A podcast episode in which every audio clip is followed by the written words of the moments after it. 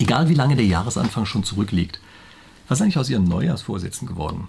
Oder haben Sie schon aus lauter Frust schon gar keine mehr vorgenommen, weil Sie eh wissen, dass Sie es nicht hinkriegen? Also für den Fall, dass Sie Neujahrsvorsätze hatten oder dass Sie vielleicht jetzt einfach mitten im Jahr auch einfach sagen, jetzt mache ich mir jetzt noch irgendwelche Vorsätze. Welche Möglichkeiten gibt es eigentlich, solche Dinge am Ende tatsächlich auch wirklich umzusetzen? Und wie Sie vielleicht wissen, habe ich ein Buch darüber geschrieben und keine Sorge, ich will Sie nicht lange damit belästigen, aber für die, die es nicht kennen, muss ich zumindest einmal in die Kamera gehalten haben, hier Anleitung zur Selbstüberlistung. Da gucke ich mir aus spieltheoretischer, aus rationaltheoretischer Sicht an, wie man sich eben selbst überlistet. Das ist also ganz ernst gemeint, dieser Titel, wie man sich selbst überlistet, Dinge zu tun, die man eigentlich die ganze Zeit tun möchte, aber immer vor sich hergeschoben hat zum Beispiel oder aus anderen Gründen nicht macht. Aber in diesem Video sprechen wir über was anderes. Ich spreche hier nämlich mit dem Arzt Doc Felix darüber, wie das aus medizinischer Sicht ist. Und äh, Doc Felix, also für den Fall, dass Sie ihn nicht kennen, ist ein Arzt, der im Internet relativ bekannt ist, wird sich gleich selber nochmal vorstellen. Und der sagt uns zwei, drei Ideen, vielleicht auch ein bisschen mehr, wie man das eben aus medizinischer Sicht zu bewerten hat und welche Tricks und Möglichkeiten man da eigentlich hat, um am Ende ein gesünderes, besseres und sonst wie tolleres Leben zu führen. Okay, in dem Sinne würde ich sagen, steigen wir einfach direkt in das Interview ein. Ja, also erstmal super, dass wir uns hier einmal im echten Leben treffen. Ähm, vielleicht sagst du mal für meine Zuschauer erstmal, wer du eigentlich bist. Äh, ich bin ganz aufgeregt, weil ich bin ein Riesenfan von dir. Ja, äh, das äh, ist wirklich total crazy. Du bist einer, du bist der einzige YouTuber, wo ich dich auch sehen muss. Sonst normalerweise läuft alles so im parallel und ich mache Sachen, aber ich muss immer die Sachen. Ähm, sind das die wehenden Haare? Das sind die wehenden Haare und, und das ist halt so. Ja, ich bin Felix, ähm, ich bin Arzt und ähm, ich arbeite aber jetzt nicht im Krankenhaus in der Praxis oder so, sondern ich wollte immer schon die Leute inspirieren, gesund zu bleiben und finde, dass das Gesundheitssystem eigentlich auf den falschen Füßen steht. Wir gehen ja erst einmal zum Arzt, wenn wir erst krank werden. Und ich dachte, hey, irgendwie schaffen es Influencer, die Leute zu inspirieren, auf einmal gesünder zu sein, ne? auf einmal Sport zu machen und so. Und wenn ein Arzt sagt, hey, geh zum Sport, macht das der Patient nicht. Wenn das eine Sophia Thiel sagt oder ein Deadlift die Soest, I make you sexy, komischerweise äh, hat das dann einen größeren Einfluss, äh, als wenn das ein Arzt sagt. Deswegen habe ich, glaube ich, vor vier oder fünf Jahren angefangen, auch so Videos zu machen und Kurzvideos und ähm, habe auch selber für mich so die Gesundheit entdeckt und möchte möglichst vielen Leuten zeigen, wie geil halt Gesundheit ist und wie sie ihren Körper und Geist verstehen. Ich hoffe, vielleicht habe ich so ein paar äh, Tipps auch für deine Community und ich glaube, unser Content könnte synergistisch sein. Du mit deiner Selbstüberlistung, ich auch mit meiner Selbstüberlistung und medizinischem Content.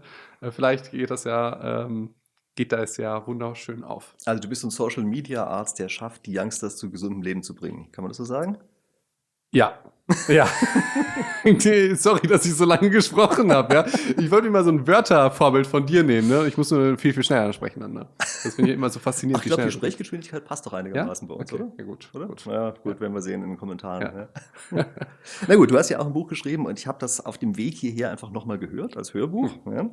Fangen wir doch mal mit den ersten Dingen an, die da drin stehen. Da steht immer was von Stress. So, und Stress scheinst du irgendwie tendenziell als was Negatives zu empfinden und du gibst den Leuten ja über ganz viele Unterkapitel Tipps darüber, wie sie ihren Stress reduzieren können. Nun mache ich in meinem Buch das Gegenteil. Also bei der Selbstüberlistung ist ein Teil, dass ich immer dafür plädiere, zu sagen, macht euch mal zusätzlich Stress. Denn auf die Art und Weise kriegt man wenigstens mal eine Sache gebacken. Wie kriegen wir das unter einen Hut? Ähm, ich finde das total geil, dass du das sagst. Ich glaube, es ist die Fokussierung, wo die Energie hingeht. Ja, und zwar, wir machen uns, glaube ich, meistens Stress mit den mit negativen Sachen, die außer uns sind. Zum Beispiel, wir machen uns Stress damit, Erwartungen von anderen Menschen zu erfüllen, die wir vielleicht total doof finden. Ja, manchmal ist es so auch bei mir, dass ich möchte, dass mich irgendwie Leute gern haben oder von mir beeindruckt sind oder so, die ich aber eigentlich selber doof finde. Wie verrückt ist das? Und mache mir dann damit Stress. Parallel bin ich dann aber nicht mehr in der Lage dazu, irgendwie am Tag 20 Minuten spazieren zu gehen. Und da würde ich sagen, dass ich mir einfach an der falschen Stelle Stress mache. Da würde ich sagen, hey, wie du, mach dir an der richtigen Stelle Stress und an der falschen Stelle weniger Stress. Soll ich dir mal sagen, wie ich glaube, dass das zusammenpasst? Ähm, bei mir ist es ja immer so, dass ich davon ausgehe, wir spielen Spiele. Ja, also gar nicht mal unbedingt im Unterhaltungssinn, sondern auch dem strategischen Sinn. Und sehr häufig ist es heutzutage in der Welt so, dass irgendwer anders das Spiel für uns macht. Also wir spielen nach den Regeln einer anderen Person. Und ich glaube, das ist das, was du als Stress empfindest und wo du deinen Leuten eigentlich auch sagst, Leute, passt auf, wenn ihr das Spiel einer anderen Person spielt, dann habt ihr negativen Stress. Macht euch euer eigenes Spiel, und das ist meine Message, und dann habt ihr Spaß an dem äh, Stress. Ja, das ist ein positiver Stress. Kommt das ja, hin? Das passt ja auch zum Lazarus-Modell. Ne? Also das, ähm, da wird beschrieben, dass äh, Stress ein Missverhältnis zwischen äußeren Anforderungen und den eigenen Ressourcen sind. Was du ja beschreibst, sind ja die äußeren Anforderungen, wo wenn ein Chef sagt, mach die das, ne? oder wenn ich gesagt habe, jemand von außen ja, sagt, du sollst das machen, also ist ja im Prinzip die gleiche Nummer. Und parallel sind wir dann noch nicht mal in der Lage, irgendwie am Tag einen halben Apfel zu essen, ne? weil wir schon Stress für andere Menschen machen. Ja? ja ein halber Apfel ist aber schwieriger als ein ganzer. Oder? Das stimmt. Also, das stimmt. da muss man noch eine Hälfte übrig lassen. Ja? Das stimmt. Naja, ich meine, nochmal bei dieser Stressgeschichte. Am Ende ähm, ist es doch wirklich häufig so, dass ähm, diese, diese Überforderung, von der du eben gesprochen hast, Über- oder Unterforderung, ja, dass die letztlich zu dem Stress führt. Dass man ja aber auch von Computerspielen her kennt, dass hier die ganze Zeit das Spiellevel angepasst wird. Also Computerspiele sind ja genau so aufgebaut, dass sie uns immer die, die richtige Dosis an Stress geben. Und viele Leute verwechseln nun Spieltheorie, das, was ich mache, mit der Spieletheorie, die natürlich so ein bisschen verwandt ist, aber doch schon was anderes. Und ähm, deshalb habe ich auch von der Spieletheorie ein paar Sachen aufgegriffen. Nämlich zum Beispiel, dass man in diesem Spiel seines eigenen Lebens immer dieses richtige, mh, hm, den richtigen Schwierigkeitsgrad finden muss. Was hast du denn da eigentlich für Tipps, wie man das hinkriegt, dass man das richtige Stresslevel hat? Boah, also im Prinzip, was du ja beschreibst, ist an der Stelle, wo wir ein bisschen Stress haben, aber nicht zu sehr, kann der Flow entstehen. Das wäre jetzt zum Beispiel in meinem Glückskapitel oder Energiekapitel. Ich weiß dann, ich weiß nicht, wie das bei dir ist, wenn du ein Buch schreibst. Schreibst du so viel und streichst es wieder weg, dass du nicht ganz genau weißt, habe ich das jetzt geschrieben oder habe ich das nicht geschrieben? Ist das in dem das Kapitel? Ich total interessant, dass ja? du das sagst. Ja, ich habe auch nochmal praktisch das gleiche Material für ein anderes Buch, was ich nicht mit reingenommen habe. Ist es bei dir auch so, ja? Ja, genau. Und ich hoffe, äh, du hast nicht gelöscht, sondern du hast eine Datei, die Müll heißt, oder? Ähm, Oder hast du es für dich gelöscht? Ich bin sehr schlecht, was diese, äh, was diese Office-Sachen angeht, tatsächlich. Also, ähm, okay, gebe ich dir mal einen Kurs. Danke, Dankeschön, sehr gerne. Ähm, aber ich glaube, einen richtig strategischen Tipp, ähm, dass es nicht zu viel wird, ähm, habe ich da nicht. Ich, ich finde nur ein Bild sehr gut, ähm, wie wir uns anpassen. Also wir passen uns ja an, ob das jetzt der Muskel ist, der wächst, oder das Gehirn, das wächst, indem wir einen Reiz setzen, der bewältigbar ist. Also ne, wir machen jetzt Bizeps Curls und reizen unserem Körper und sagen dem, hey, im Prinzip bist du noch zu schwach, du musst dich anpassen. Und erst in der Regenerationsphase passen wir uns an. Das wäre jetzt als Tipp, den ich äh, mitgeben würde. Ähm, denn wenn es zu schwer ist, dann kannst du es nicht machen, keinen Reiz und äh, keine Anpassung. Und ich finde ein Bild gut. Das passt, glaube ich, überhaupt nicht in dein Logikkonzept, dass ich so die ganze Zeit mit Metaphern komme. Ne? Du springst ins Feuer springst aber sofort wieder raus, ohne ähm, äh, verbannt zu werden. Weißt du? Das mhm. ist so sozusagen so die, die Idee. Das wäre jetzt so die Idee, wo, wo ich denken würde, ey, das ist vielleicht der Sweet Spot, dass du dir eine Kerze vorstellst und du gehst da drüber und du merkst, es wird warm, aber gehst dann ganz schnell wieder raus. Mhm. Ähm, ich weiß gar nicht, warum du glaubst, dass das nicht äh, zu diesem Konzept passen würde. Das passt natürlich ganz genau. Glaub, also, das ist dieser Unterschied zwischen Mathematik und Philosophie, weißt du? Math äh, Philosophie, ich kann die ganze Zeit rumlabern und Mathematik, eins und eins ist zwei, da kommst du halt nicht äh, dran vorbei, ja. Naja gut, ich spreche ja bei mir immer von den Agenten in uns, ja, dass mhm. wir diese kurzfristigen Zeitintervalle ähm, steuern. Und was du ja eigentlich sagst, ist, hey, lass den Agenten doch ruhig mal irgendwie in diesen richtigen Stresslevel reinkommen, das Feuer. Aber weil der ja so kurzlebig ist, kann der ja auch ruckzuck wieder raus. Und das kann ja so eine Strategie mhm. der Direktorin, der zentralen Instanz in uns sein, uns selber dazu zu bewegen, überhaupt mal solche Sachen zu machen. Also ein Konzept, was ich total wichtig finde, ist das der Aktivierungsenergie. Wir machen viele Dinge nicht deshalb nicht, weil das die Sache selber schwierig ist, sondern weil wir den Einstieg nicht finden. Und häufig ist es so, dass wenn wir absichtlich Stress machen, wir diese Einstiegshürde einmal überschritten haben. Oder? Ich finde, das ist ein sehr guter Punkt. Ich überlege gerade, ob ich dir auch eine Frage stellen darf. Ja, ja klar, mach mal. ein bisschen äh, tiefer und das, äh, ich finde deinen Kanal so toll, weil der so rational ist. Es geht ja bei Spieltheorie geht es ja um Leute, die rational handeln. Aber der Mensch ist ja nicht rational. Oder? Da sage ich dir gleich was zu. Gut. Aber stell erstmal die Frage.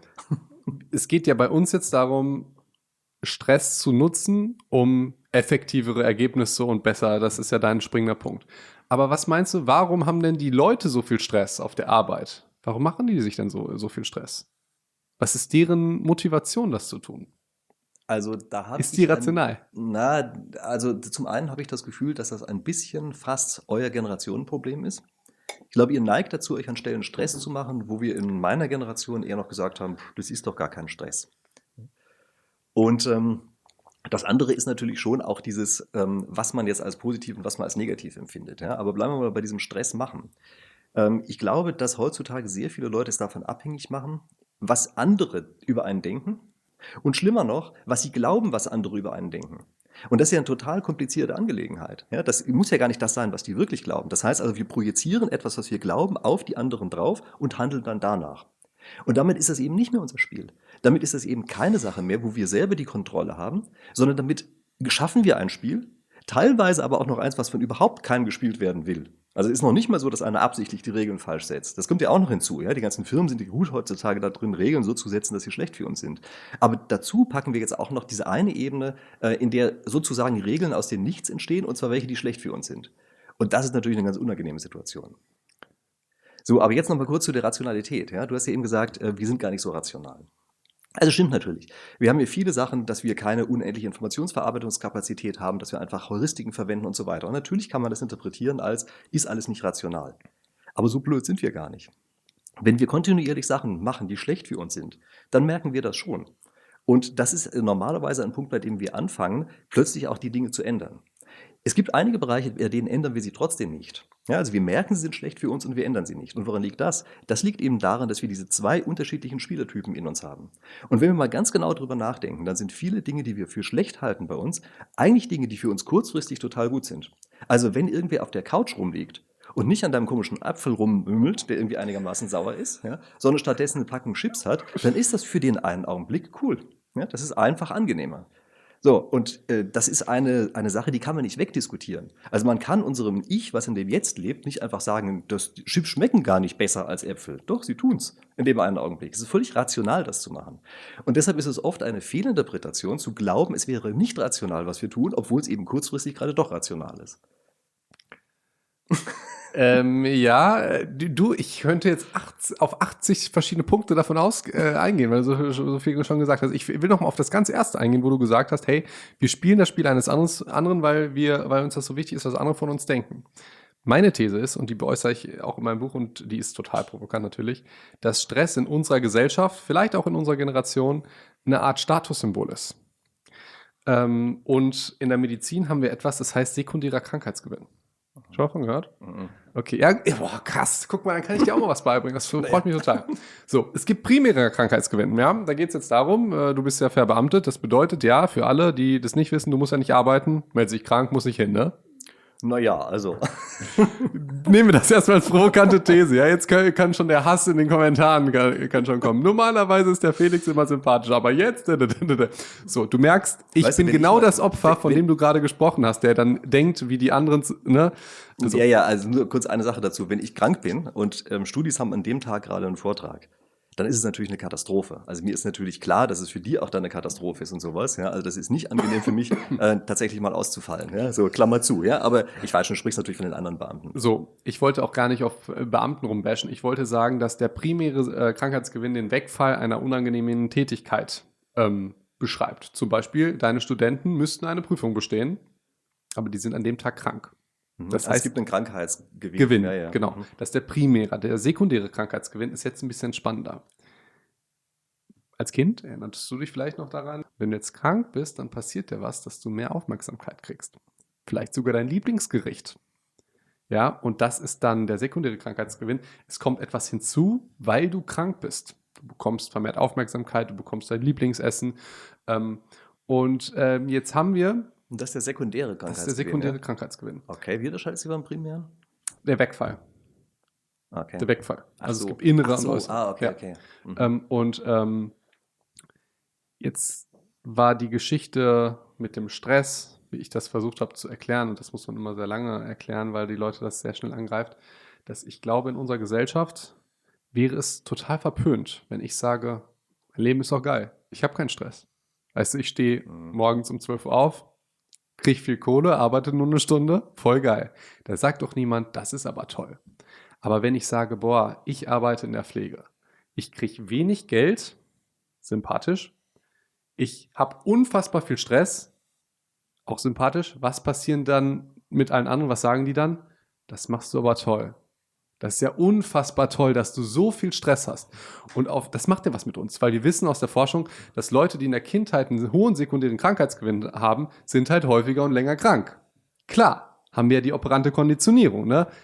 Ein bestimmtes Verhalten wird belohnt. Und ähm, das versuche ich dann so ein bisschen zu äußern, weil man muss sich ja dann doch fragen, wenn ich dann sage, dass, dass ich weiß nicht, ob du das jetzt bestätigen kannst mit der Rationalität.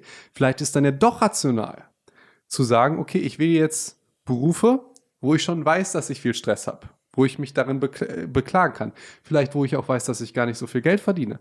Weil in der Gesellschaft, wenn du sagst, ey, FDP, sagt ja niemand, das ist auch eine sympathische Partei der Reichen, da will ich auch rein. So.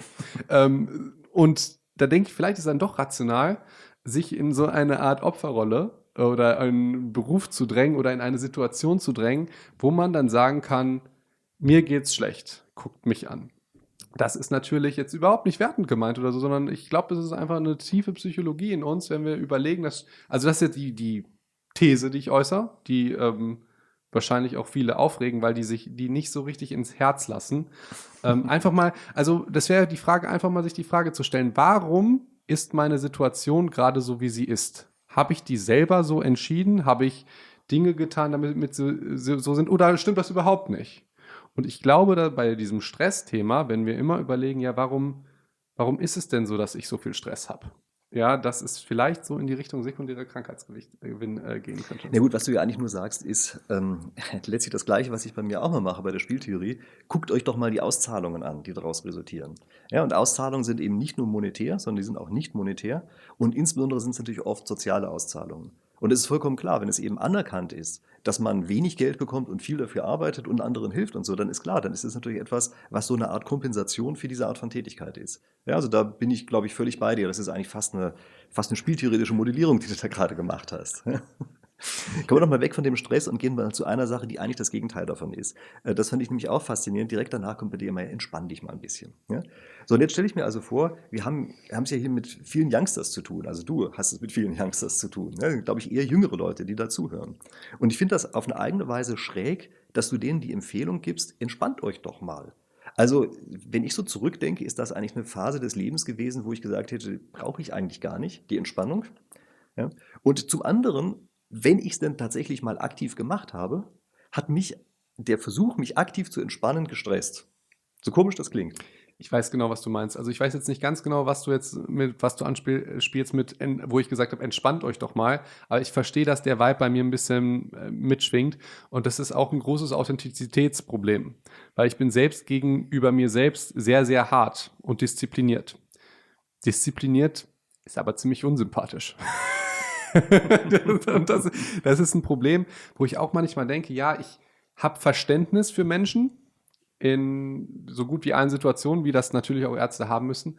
Aber bei gewissen Sachen, äh, wo ich denke, warum äh, mein Leben so ist, wie es ist, oder warum ich, äh, warum das so ist, da denke ich, dass man auch eine gewisse Härte braucht und eine gewisse Disziplin braucht. Zum Beispiel, wenn du das Ziel hast, deinen Körper ähm, weil, keine Ahnung, du willst 20 äh, Kilo verlieren oder so, oder du willst Muskulatur aufbauen, oder du willst halt einfach ein geiles Leben, du willst einen tollen Job, den du schon immer haben wolltest, du willst dir den selbst aussuchen können, oder du willst dir deinen Partner aussuchen können und du möchtest halt nicht weiß ich jetzt nicht, den schlechtesten Job haben, weil du keinen kriegst und so. Und dafür brauchst du halt Mus äh, Disziplin und kannst dich halt da eben nicht entspannen, sondern musst richtig hart arbeiten. Und ich glaube, das ist das, was du meinst. Und das kommt, glaube ich, in meinem Content häufig zu kurz, weil wenn ich den Leuten sage, weißt du, du musst fünfmal die Woche trainieren. Also das äh, kommt dann vielleicht in einer Situation, das ist ja auf Social Media auch so, du weißt ja nie, in welchem, ähm, in welchem Moment des Lebens du die Menschen erwischt. Und dann kann es ja sein, dass in einem gewissen Moment,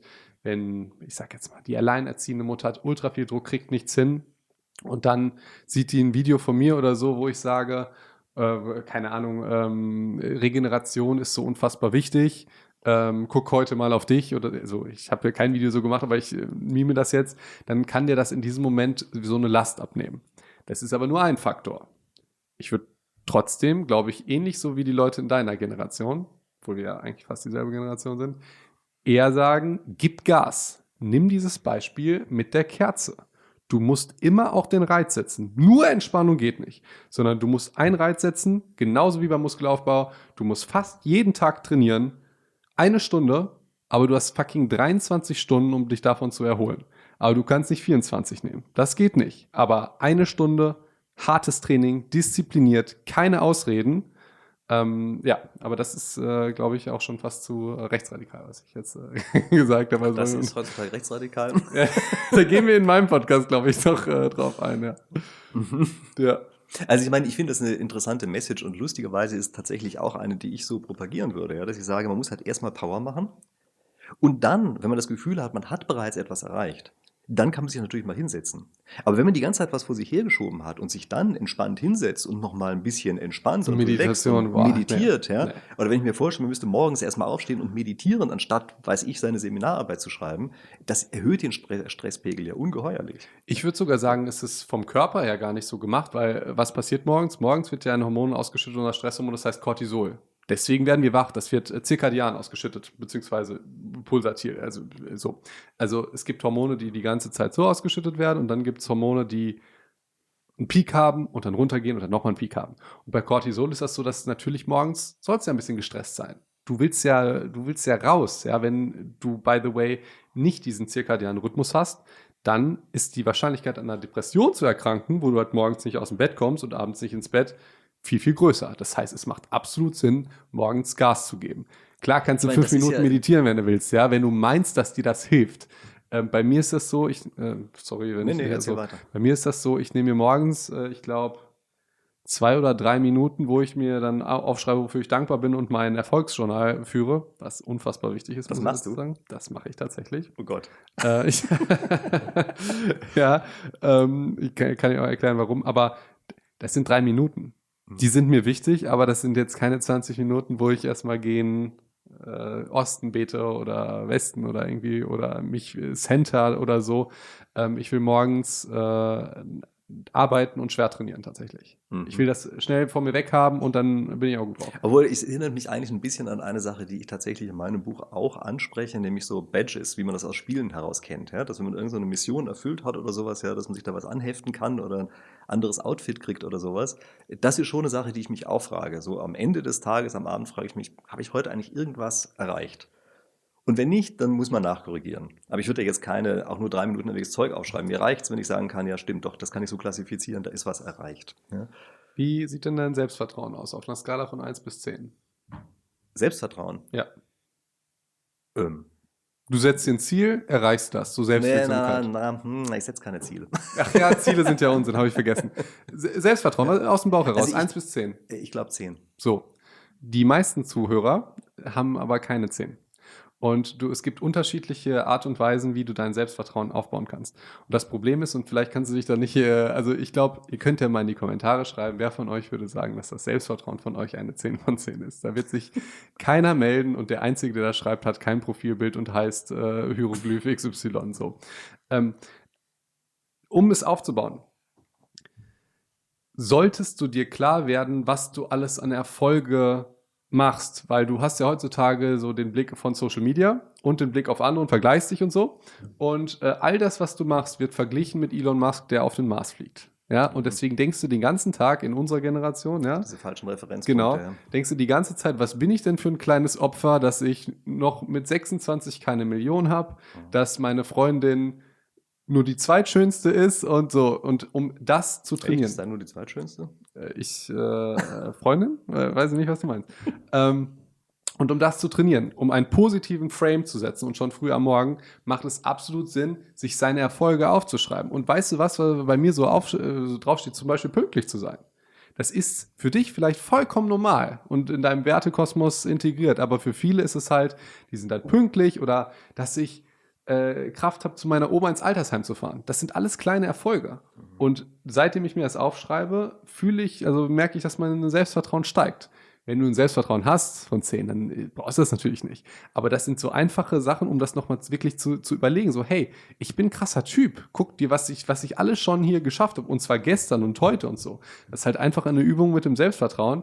Ähm, deswegen, äh, dass du den Kanita hast, ist ja völlig okay, aber es macht aus meiner Perspektive, aus der ärztlichen Mentalgesundheit-Perspektive absolut Sinn. Findest du eigentlich generell, dass unsere Generation äh, weich geworden ist? Das ist, glaube ich, eine echte These, ne? Reich oder weich? Weich. Wir werden noch immer ärmer, hast du doch gesagt. Ja, na, weich ist, glaube ich, nicht das richtige Wort. Das stimmt nicht. Also ähm, es sind ganz andere Sachen, die jetzt in der jüngeren Generation gekonnt werden, als das bei uns der Fall war. Teilweise übrigens auch viel mehr, weil sich Wissen viel schneller verbreitet. Also ich glaube, dass es teilweise völlig falsch eingeschätzt wird mit diesen Social Media. Das ist ja nicht nur negativ, sondern es ist ja auch eine Verbreitung von Wissen. Ja, das heißt also, wenn einer irgendwo was rausgefunden hat, kriegen die anderen das viel schneller mit. Mhm. Ja, wir mussten da ja noch Bücher lesen, also einen komischen Kram, das dauert ja ewig, bis man an so ein Ding rankommt und gefunden hat und so. Jetzt kriegt das man ja automatisch durch die Algorithmen zugespielt. Nein, also weicher glaube ich nicht. Ähm, ich schon. Ja? mein Opa war ja im Krieg. Also mein ja, Opa, okay, die Kriegsgeneration, so, die sind natürlich härter. Die sind harte Hunde. Weißt du, was passiert, wenn ich, wenn bei mir so ein Umweltbrief ankommt? Da weiß ich, entweder muss ich irgendwelche Steuern nachzahlen oder ich wurde geblitzt oder ich, mein, mein Herz pocht dann schneller. Ich denke mir, was bin ich denn für ein Waschlappen? Weißt du, so eine Reaktion, mein, mein Opa, mhm. der wäre ihm scheißegal gewesen, ja. Mhm. Weil, äh, und da denke ich schon, ja. Und wenn ich jetzt auch so in meinem Umfeld äh, gucke, wovor die Leute Angst haben oder was sie nicht machen. Und wenn ich das dann vergleiche, und auch, auch bei mir, ja, bei mir. Und wenn ich das dann vergleiche mit irgendwie Eltern- oder Großelterngeneration, dann äh, äh, kann ich schon den ein oder anderen Älteren, bist du natürlich nicht gemeint, äh, verstehen, der sagt, ey, diese junge Generation irgendwie, also keine Ahnung, ich lese Negativkommentar, mir geht's dann schlecht, ja. Also das, das ist ja mhm. bescheuert. Da müsste ich ein bisschen ja. härter werden. Ja, das mögen andere Sachen sein, aber es hat natürlich dann auch eine größere Bedeutung, als es früher hatte. Ne? Aber natürlich, klar, ich erinnere mich auch, mein Opa, ähm, der kam durchaus aus dem Krieg, der hat immer das Gefühl gehabt, dass ihn jemand nach dem Leben trachtet. Ja, also, ja, wirklich, der hat dafür gesorgt, dass wenn er lang geht, beispielsweise er den Rücken geschützt hat und lauter solche Sachen. Aber ich meine, okay. deshalb hat er auch den Krieg überlebt und viele ja. seiner Freunde nicht. Das muss man sich auch mal überlegen. Das ist ja keine Paranoia, das ist ja real. Evolutionärer Vorteil. Ja, ja. ja. Also Natürlich, also gemessen an der Generation sind wir natürlich alles Weicheier, aber das, ähm, die Art von Härte will man nicht haben wollen. Müssen. Nee, aber ich kann diesen Punkt von der älteren Generation dann schon verstehen, weil das wird in meiner Generation nicht verstanden, dass man sowas sagt. Ja. Vielleicht nochmal kurz zu diesem Entspannen, ja. Ähm, also diese Meditation am Morgen und sowas, ja. Also ich gebe da ja eigentlich meistens fast den anderen Rat, dass ich sage, beginnt die Arbeit ungewaschen. Ich habe den Eindruck, dass viele Leute viel zu viel Morgenroutine und Gedöns haben, bevor sie einfach mal anfangen mit wichtigen Dingen. Ja, also ich würde sagen, wenn man es sich irgendwie leisten kann, ja, unrasiert mit Bartstoppeln erstmal rangehen und das Wichtigste machen. Und ich glaube, so manche Seminararbeit von Studenten würde fertig, wenn die so vorgehen würden. Ja. Aber gut, lassen wir das einfach mal. Ja. Ähm, Adversity, das ist noch so eine Sache, auf die ich mal zu sprechen kommen möchte. Ja. Also das äh, ist ja häufig auch, wenn du darüber sprichst, sagst du ja, nicht durch das Trainieren gewinnt man was dazu, sondern durch die Entspannungsphase danach. Das heißt also, man muss sich einmal dieser Widrigkeit aussetzen, also Widrigkeit ist ja nur das deutsche Wort für Adversity, ja, man muss sich der Widrigkeit aussetzen und indem man einmal über die Belastungsgrenze rübergegangen ist, dann kommt danach in die Regenerationsphase dieses Wachsen. In allen Punkten ja. im Leben. Ja, würde ich auch so sagen. Ja? Aber vielleicht führst du es einfach nochmal aus. Ähm, äh, muskulär jetzt? Ja, vielleicht muskulär. Ja, ja, äh, das ist ja gar kein Problem. Also wir haben äh, Muskelfasern, ja, und ähm, es ist eine sehr gute Metapher, weil ich glaube, so passiert das auch psychologisch genauso wie in unserer Birne. Ähm, wir haben Muskelfasern und äh, was passiert, wenn wir trainieren? Ja, die reißen, bilden sich so ganz kleine Risse. Also die gehen kaputt, ja, und natürlich jetzt nicht so schlimm, dass du einen Muskelfaserriss hast. Das wäre natürlich zu, zu extrem. Und jetzt ist Übrigens, wenn ich an der Stelle gerade was sagen darf, ja, mir ist einmal im Kommentar hat einer geschrieben, was ein Blödsinn, ja. Der sagt immer Belastung, aber nicht zu viel. Das kann ich mir auch ausdenken. Naja, so trivial ist das nicht. Ja, denn wir merken ja gerade, gar keine Belastung ist schlecht und zu viel Belastung, wenn es so richtig reißt, ist auch wieder schlecht. Genau. Das heißt, man muss genau diesen Punkt finden und der ist auch noch variabel. Das ist nämlich nicht trivial. So, Klammer zu, sorry. So, überhaupt kein Problem. Astronauten. Die haben keine Schwerkraft. Was mhm. passiert? Die bauen Muskulatur ab. Und jetzt ist auch Muskulatur nicht äh, etwas, so, was irgendwie nur schön aussieht oder sonst irgendwas, sondern es sind stoffwechselaktive Organe, die uns gesund machen. Gibt es da ganz viele schöne Forschung mit Myokin und so weiter, inwieweit die immunsensitiv sind und so. Da können wir Ewigkeiten drüber reden. Ähm, aber okay, gut. Äh, Muskel geht kaputt. Muskel wird wieder gefüllt mit Aminosäuren, Proteinen. Deswegen sind die ganzen Leute so geil auf Proteine. Und ähm, wir brauchen natürlich noch andere Sachen wie Schlaf zum Beispiel, wie Hormone, die einfach dazu beitragen, dass unser Muskel regeneriert und dadurch größer wird. Und genauso ist es auch mit Problemen, die wir in unserer Birne haben. Und da funktioniert das ja auch ähnlich. Das ist ja dann auch das Spannende, dass, ähm, ich glaube, wie drücke ich das in meinem äh, Buch aus, mit Software und Hardware. Ne, wenn du jetzt dein iPhone hast oder dein Auto, dein SUV, Den es nicht gibt, aber ja. Okay, oder du hast, du hast jetzt dein iPad, ja. Dann kann ich da noch so viele Software drauf machen, es wird den Arbeitsspeicher oder die Festplatte nicht verändern. Wenn jetzt irgendein Ött kommt mit irgendwie komprimieren oder so, lassen wir erstmal dieses Bild so stehen. Ja, das heißt, das funktioniert nicht. Genauso, ich kann, wenn du jetzt einen 12-Zylinder hast, da kann ich jetzt keine super Software machen und dir einen 13-Zylinder daraus machen oder so. Ähm, was aber bei unserem Hirn anders ist, dass wir das genauso machen können. Bei unserem Gehirn ist es so, dass wenn wir anders denken oder zum Beispiel ja, Angstsituation und stellen uns der, dann verändert sich die Architektur in unserem Gehirn.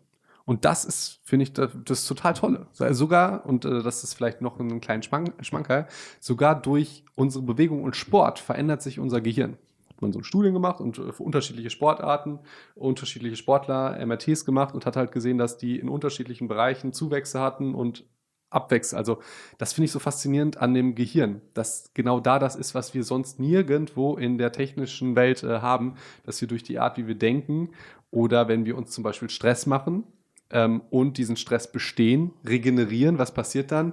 Die Gehirne, äh, die passen sich an, die Zellen.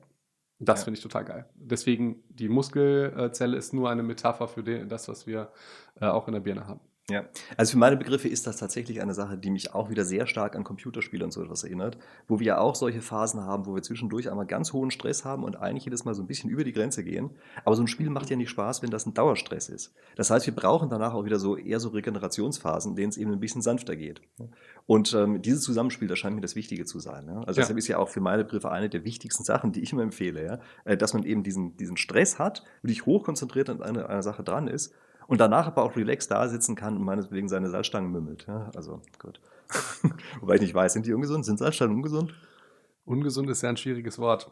Ungesund ist erstmal gar kein Lebensmittel. Ne? Da geht es natürlich um die Menge und so. Mhm. Salzstangen finde ich einfach nicht so geil. Und ich glaube, das ist auch einer der wichtigsten Tipps, die ich in Sachen Ernährung äh, geben könnte. Verzichte auf Ernährung, wenn sie ungeil ist. Wir haben das Problem, dass es, ja, woran erkennt man ungeil eigentlich?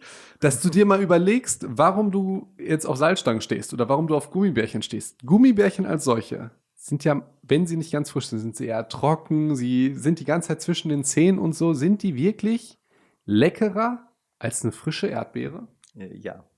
Ich glaube nicht.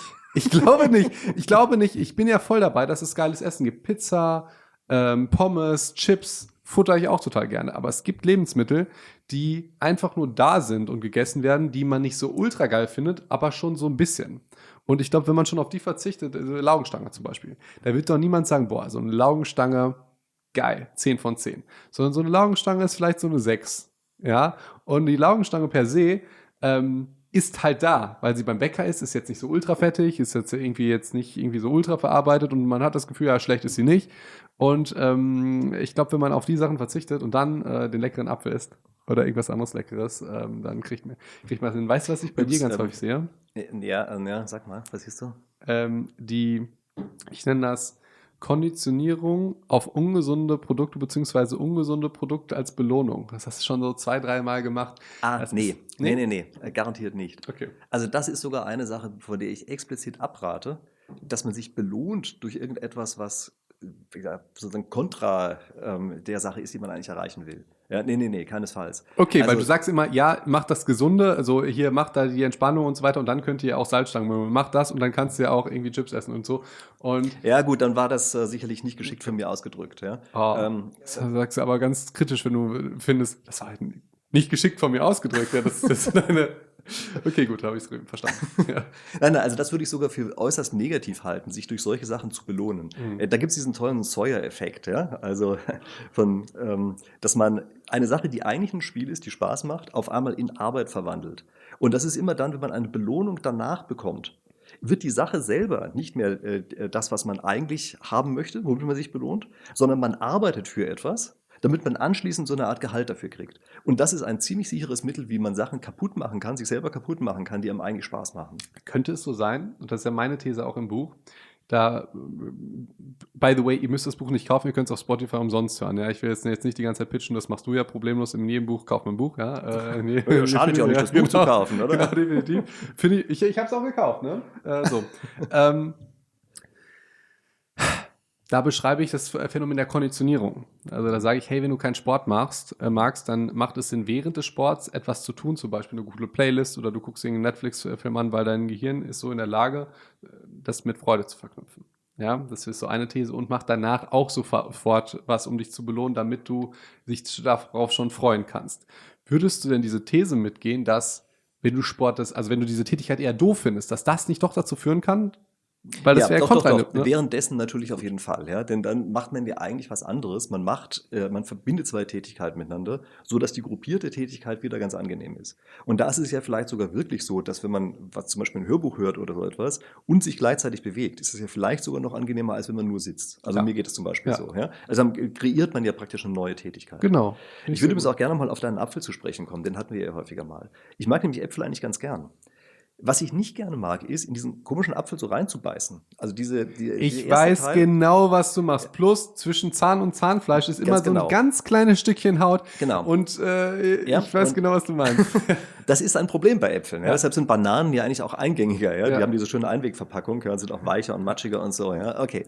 Aber was mir aufgefallen ist, wenn man einen Apfel einfach vorher schneidet, dann ist dieses Problem komplett vom Tisch. Da kann ein Apfel plötzlich genauso angenehm sein wie Chips, so komisch das klingt. Ähm, weil er auch ähnliche Eigenschaften hatte, diese Knacken und lauter solche Dinge. Das gehört ja auch alles mit dazu. Ja? Und äh, das Schneiden ist natürlich wieder ein Aufwand.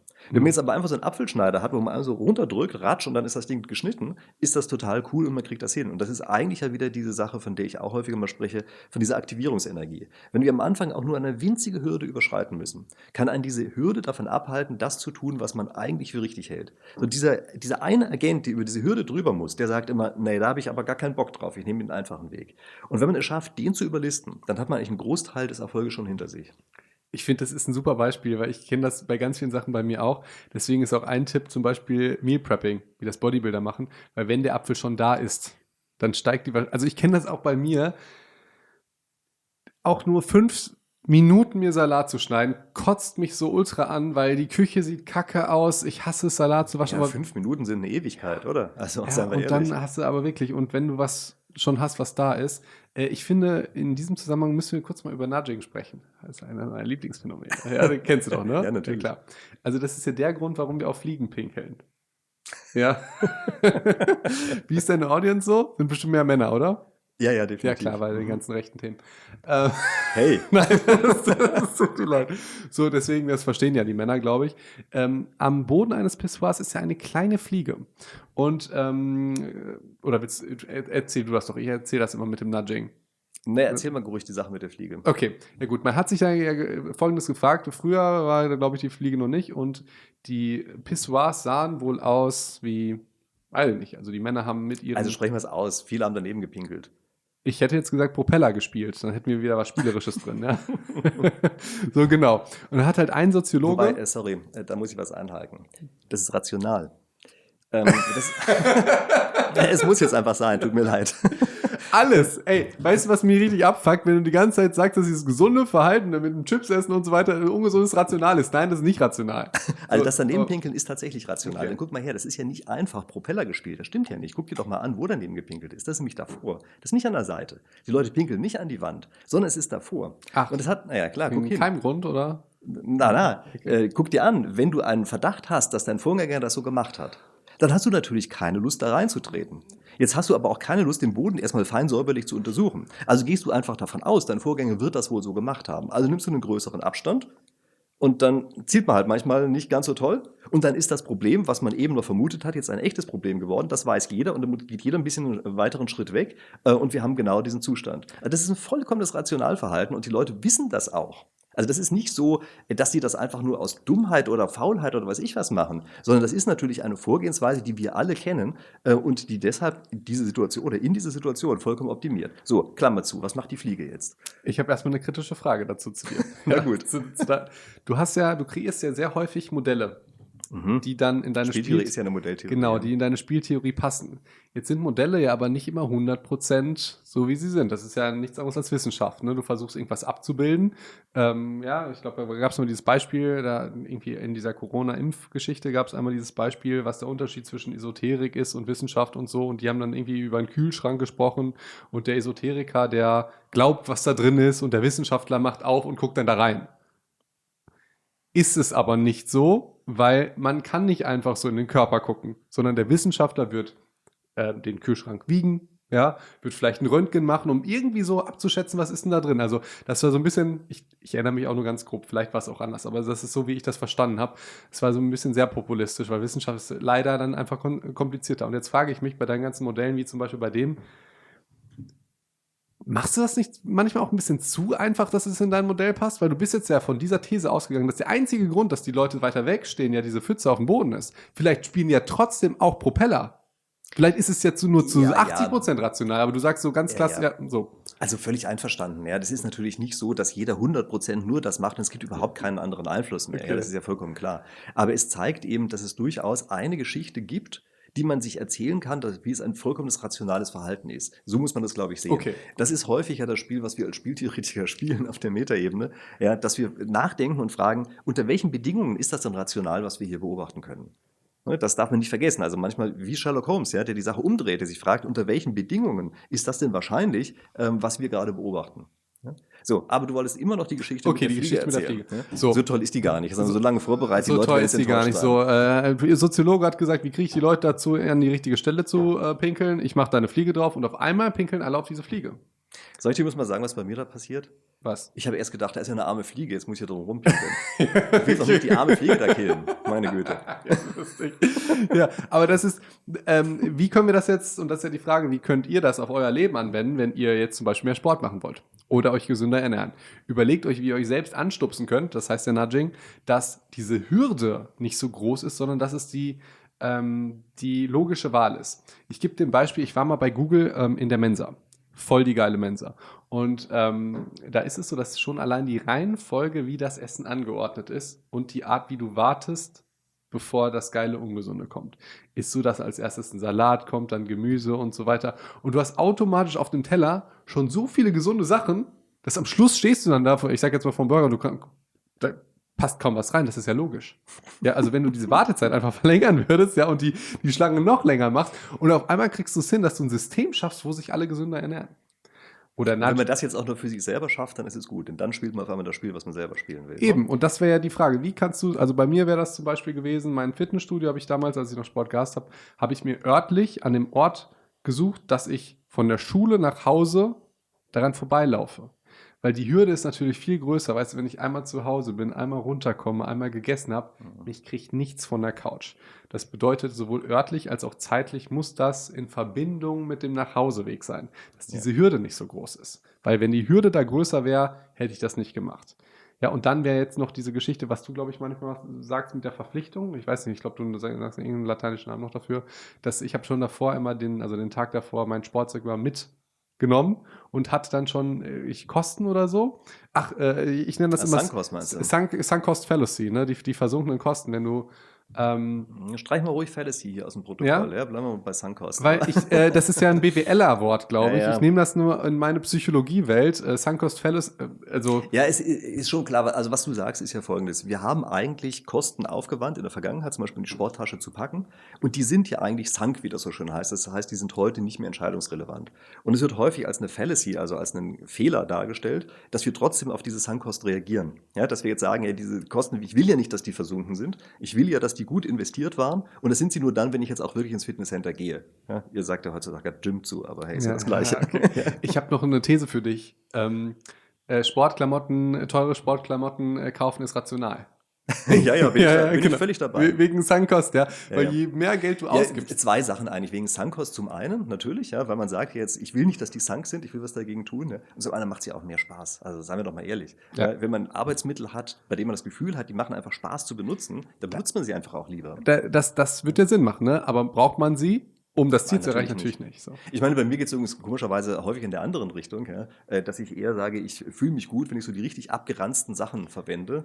Ja, äh, so, die haben dann irgendwie so einen, so einen Touch für mich, wo ich sage, das, das finde ich gut. Das ist der Pullover, den ich schon seit 20 Jahren zerlöchere und mit dem will ich jetzt weitermachen. Ich weiß, was du meinst. Ich glaube, das ist auch ein Schlüssel von deinem Erfolg, dass du immer sagst, für mich äh, gilt das aber nicht, sondern ich bin ganz anders. Das, deswegen sind diese Thesen so. Smartboards sind irrational oder weg mit To-Do-Listen oder so, ja.